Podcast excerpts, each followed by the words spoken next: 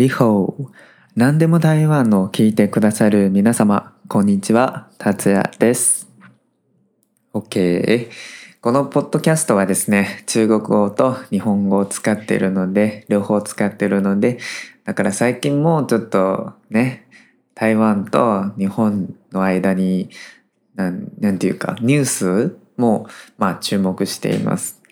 最近ね、まあ台湾で特に注目されている、え日本に関するニュースはですね、まあ主に2つあると思いますね。はい。1つ目はですね、そのパイナップルのことですね。はい。台湾のパイナップルはですね、まあ中国からちょっと輸入、輸出、まあ台湾から輸出、まあされることが禁止されているので、はい。でも、すごく感謝してますね。日本の皆さんに。はい。日本からたくさん、その、台湾のパイナップルを買ってくれたことに本当に感謝してます。はい。どうですか？まあ、実際に買った、まあ、人いますか？その台湾のパイナップルは美味しいですか？はい。本当に感謝してます。はい。もう一つはですね、その、まあね、その福原愛さんと、まあ、ジャンホンジェさんの、まあ、その、はい、夫婦の間のことなんですけど、まあ、そのニュースも最近ね、まあ、すごく注目されてるニュースですね。はい。でもね、うん、僕らは、その、まあ、その家族じゃないし、だからその夫婦の間に、まあ夫婦の間で何があったのか、まあ全く知らないので、それもまあどうしようもないことで、まあ、なんていう、まあどっちの見方にするとか、それはまあ考えなくてもいいと思いますね。はい。とにかく、まあ、こういうこともあるんだなと思うしかできないというか、まあ、本当にそうですね。その、国際結婚はね、そういう、まあ、そういう、まあ、お互いの考え方とか、まあ、だいぶ違うと思いますね。それも仕方ないことだと思います。はい。で、そういうなんか国際関係、国際関係っていうかな、ちょっと まあそのテーマが大きくなるんだけど、はい。実はそんなに深刻な、まあ話題じゃないんですけど、まあ今日、今回はですね、その台湾と日本のその職場の違いについてお話ししたいと思います。はい。そのお互いの考え方が違うとか、まあ仕事に対して、まあ仕事に対する、えー態度とかやり方もまあ違うと思いますので、それについて、まあ今回はですね、ちょっとお話ししたいと思います。はい。じゃあ早速本題に入りましょう。はい。はい。僕はですね、その今まで社会人になって、その転職、一回転職しました。はい。まあ一つ目の会社はね、その台湾系の会社で、はい。だから、その、えっ、と、同僚はみんな台湾人。はい。で、今の会社はですね、日系企業なので、うん、その同僚の中にも、その日本人も何人かいます。はい。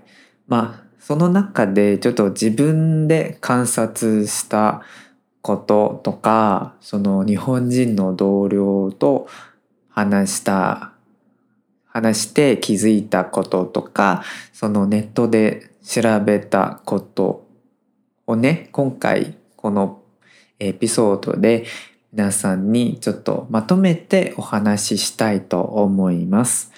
はい。最初はですね、ちょっと資料を調べてて、ちょっと驚いたことですね。その、通勤の交通手段についてちょっとびっくりしました。はい。台湾ではですね、その通勤手段は、うん、何、何、何でもいいっていうか、そのバスでもいいし、電車でもいいし、バイクでも、マイカーでも、どの手段を取るかはそれは社員の自由ですがでも日本は田舎はまあもちろん自分の車で、まあ、通勤するしかないんだけどでも東京とかそういう都会ではそういうなんか交通手段をちょっと制限する会社は少なくないという記事を見ました。ちょっとびっくりしましたね。本当に。台湾ではそれは社員の自由だからまさかそれまあ、交通手段が制限されることは全く思ったことないんですよね。うん。まあ、そのちょっと調べててなんでそれをちょっと制限するかっていうと、その主な理由はね、その通勤中の事故に労災が適用されること、うん。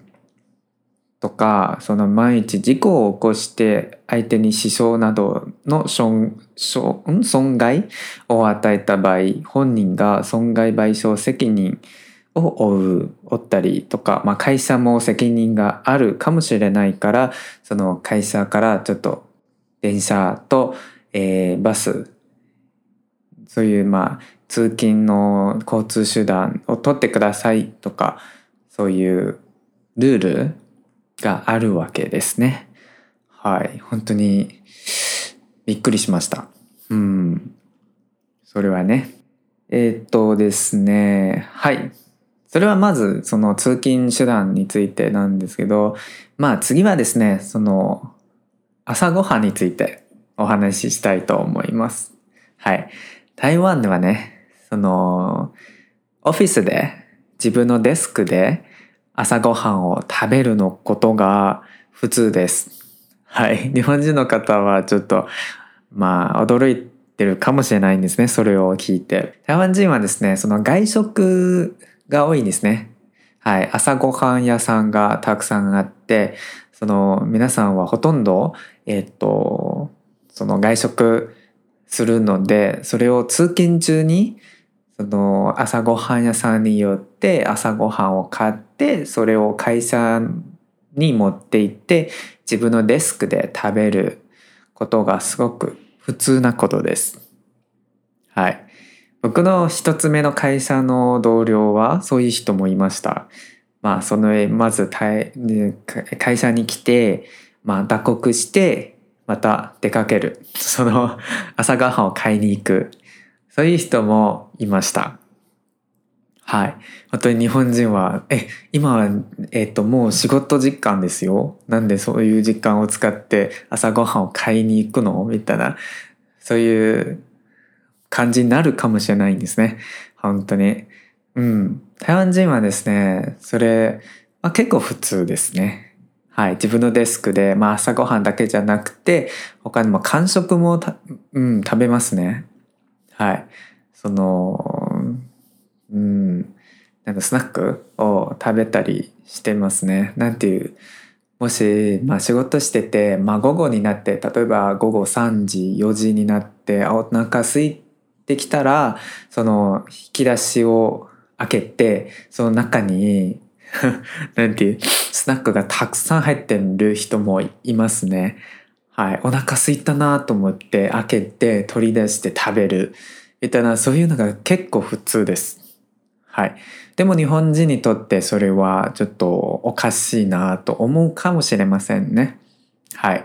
まあ、日本人にとって例えばですね、もしお客さんから電話があったら、もし食べる最中に、まあ、電話かかってきたらどう、どうする？みたいなことになるんですよね。そのうん、そのお客さんとなんか物を食べながら食べ物を食べながらお客さんと電話するのが良くないと、うん、日本人はそう思うかもしれないんですけどまあね、うん、台湾人ならそれはえっ、と大丈夫らしいですね。はい、本当に食べながら電話してもそんなになんて悪いことではないみたいですね。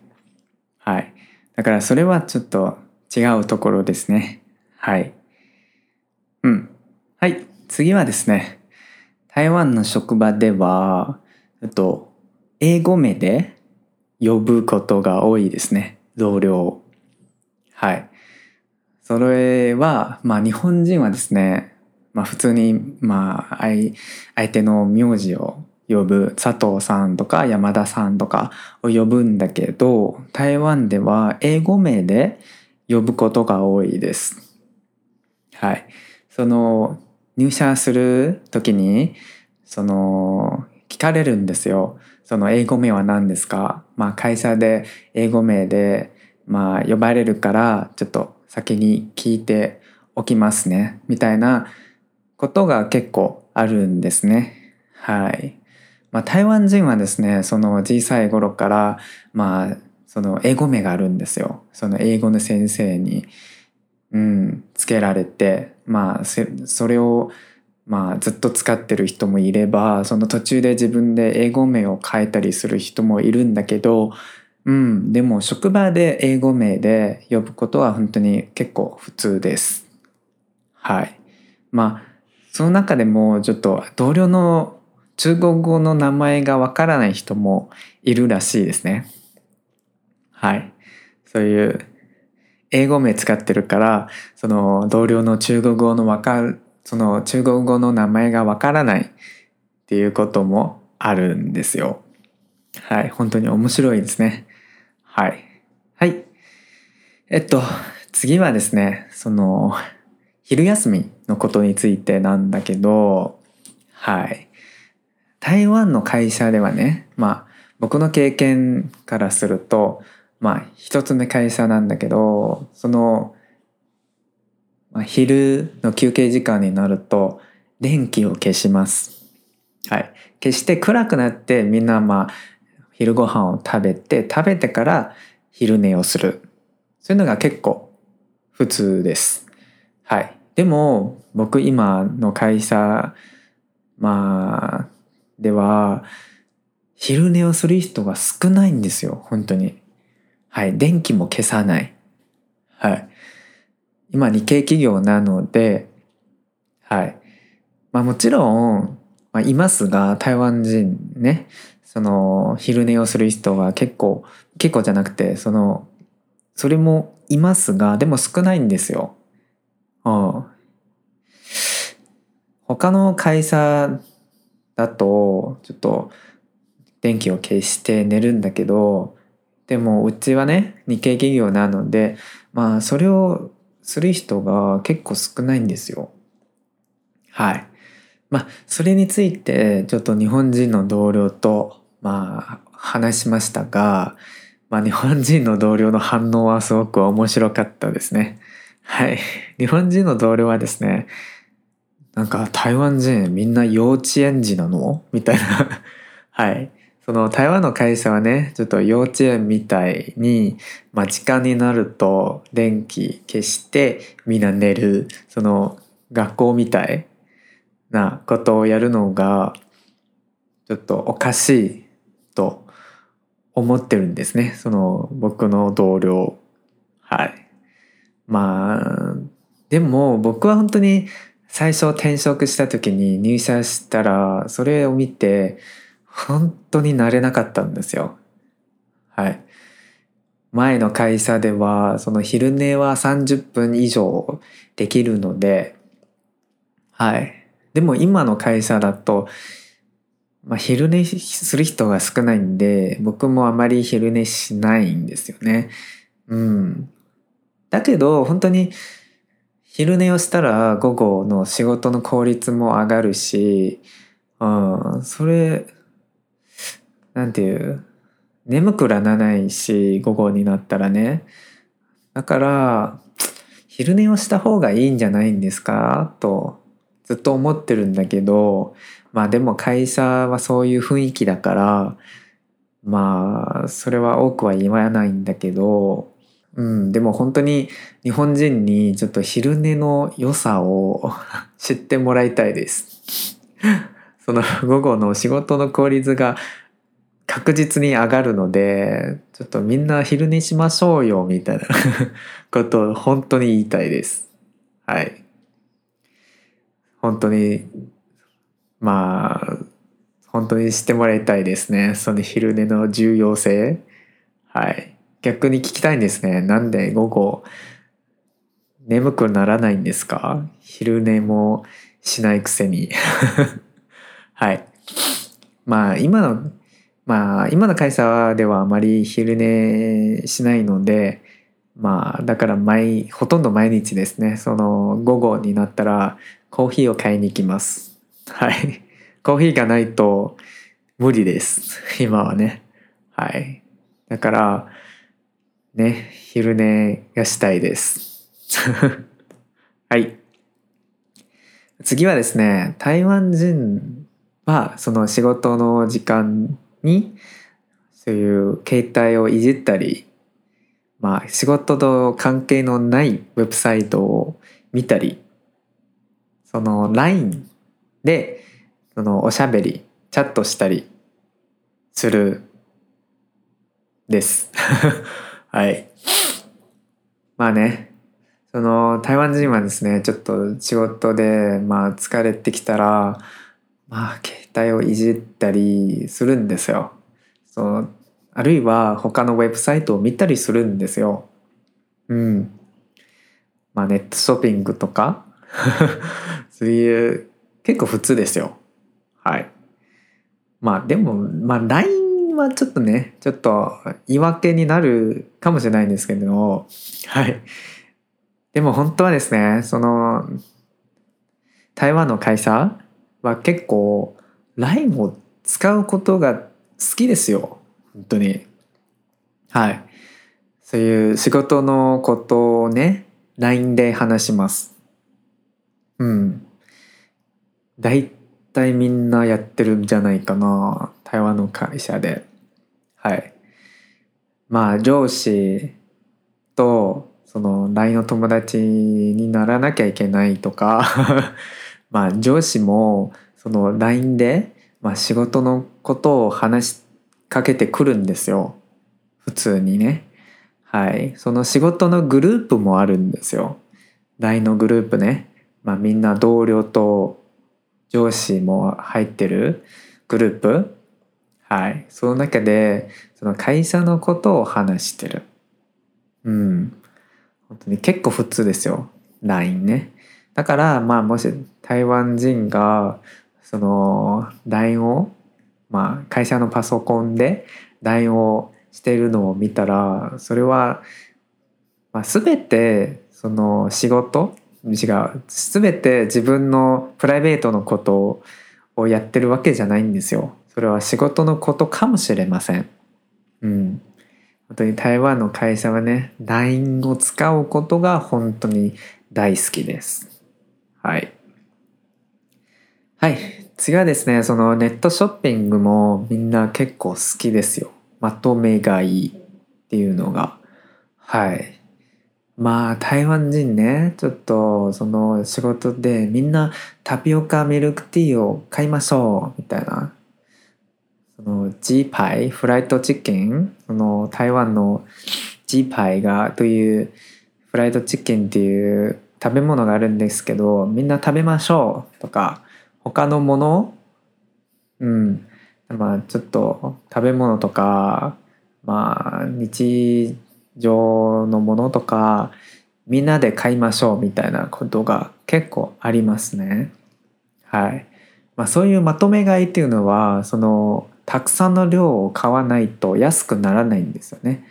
はい。だからそういうなんていうたくさん買わないと買えないっていうこともあるのでそれを買う買いたいと思ったらその会社の人を誘わなければいけないっていうか、はい、それそれの手段しかないっていうか、はい、例えばねその一つのものを50個以上買わないとその送ってくれない。そういうことも結構あるんですよ。だからその会社会社には人がたくさんいますね。はい、そのみんなを誘って、まあ、これを買いたいんですけど一緒に買い,、まあ、買いたい人いますか？とか聞くんですよ。台湾人は。うん、だからそういうまとめ買いっていうのが本当に多いんですよ。会社の中で。はい。それも日本人なら驚くことかもしれませんね。はい。会社の中で仕事じゃないんですよ。まとめ買いっていうのは。はい。でもみんな堂々とオフィスでそれをやる。はい。まあ僕の会社だとその同僚だけじゃないんですよ。その上司もするんですよ。そのまとめ買い。上司から「あこれ買いたいんですけどみんな買いたい人いますか?」みたいなそういう 上司もいます。だからそれは本当に結構普通なことです。はい。面白いですね。はい。次はですねちょっと転職についてお話ししたいと思いますが台湾人はね特に若者すぐに辞めてしまう。はい。仕事がもし気に入らなかったらすぐ辞めてしまう。一年にもならないうちに例えば23ヶ月とか辞めるみたいなことは結構多いですよ今はね。うん。まあ僕の会社今の会社だけど一日で辞めてしまった人もいました。はい。それもさすが僕台湾人から見てもすごいなと思思いました。はい。一日でね。はい。その日にみんなに自己紹介をしましたよ。自己紹介をして、まあ、翌日からえ？なんで昨日から、まあ、昨日入社した新人見ないなと思ったら辞めました。ってはい本当にすごいですよ台湾人はね。まあでも日本ではそれは少ないと思います。はい。日本ではその安定性をかなり重視されているのでみんな転職回数が少ないんですよ。はい。転職回数が多くなるとまあ自分には不利になります。次の仕事を探したい時にかなり疑われます。安定性がない人だなと思われます。はい。まあ、そうしたら次の仕事を見つけることが結構難しくなるそうです。はい。だからみんなその勤続年数が長いんですね。少なくとも3年かもしれませんね。まあでも台湾人はねもし1年とか2年同じ会社にいたらみんなに長いんですねって言われます。うん。だからそれはちょっと台湾と日本の違うところですね。勤続年数っていうのが。はい。最後になりますが、ちょっと面白いからちょっと皆さんにちょっとシェアしたいと思いますが、うちの日本人ね、その うちの会社の日本人はですね、ちょっと台湾化したんじゃないかなと思いました。と思ったことがありますね。はい。日本人なのに、でも、まあ、長く台湾にいるから、ちょっと台湾人に、ちょっとなったんじゃないかなと思ったことがあります。あそれはなぜかっていうと、まあ、うちの服装経理ね日本人でちょっと一回ね ちょっと、まあ、僕日本語がわかるからちょっと呼ばれてあの、えー、私その、えー、ネットショッピングこれを買ったんだけどちょっと返品したいのでちょっと返事についてちょっとわからないので教えてねとかまあどうまあどう話せばいいんでいいんだろうと言われてその どうすればいいんだろうって言われて服装経理にね。はい。僕その時思ったのはえ今仕事時間じゃないんですか？なんで、まあ、こんなことを、まあ、聞いてきたんですか？って心の中で思ったんだけどはい。でもねその日本人の服装経理からまあこう聞かれました。はい、本当に面白いですね。日本人なのにその、仕事時間を使ってそのプライベートのことをするっていうことが本当にはい。その時は驚いたんですけどはい。その複素経理だけじゃなくてその日本人の同僚からもそういうプライベートのこと聞かれたことがあるんですよ。その日本人の同僚ねそのそのアパートのその水道の問題があるのでそれ大家さんに業者を頼んでもらいたいんですけどその中国語ちょっと確認してもらいたいと思って僕に聞きました。はい。あこれあこういう状況なのでまあこういう状況ですがそのえっと私の中国語をちょっとチェックしてもらえないみたいな言われてえ今仕事時間なのに？ってっていうことがありました。はい。それらの日本人はねまあ長く台湾にいるのでそれはその台湾人になったかもしれないですね。そういうことところで。はい。そういうところちょっと台湾人になったかもしれません。はい。ちょっと面白いと思うから皆さんにちょっとシェアしたいなと思いました。はい。最後は結論なんですけどはい。まあ台湾人も結構日本にまあ、行って就職したい人がたくさんいますね。うん。だけどまあなんていうかその台湾の職場と日本の職場は結構違うのでそれまあ行く前にちょっと、うん、その心の準備を、うん、先にできておいた方がいいと思いますね。はい。本当に台湾の職場はですね、緩いんですよね。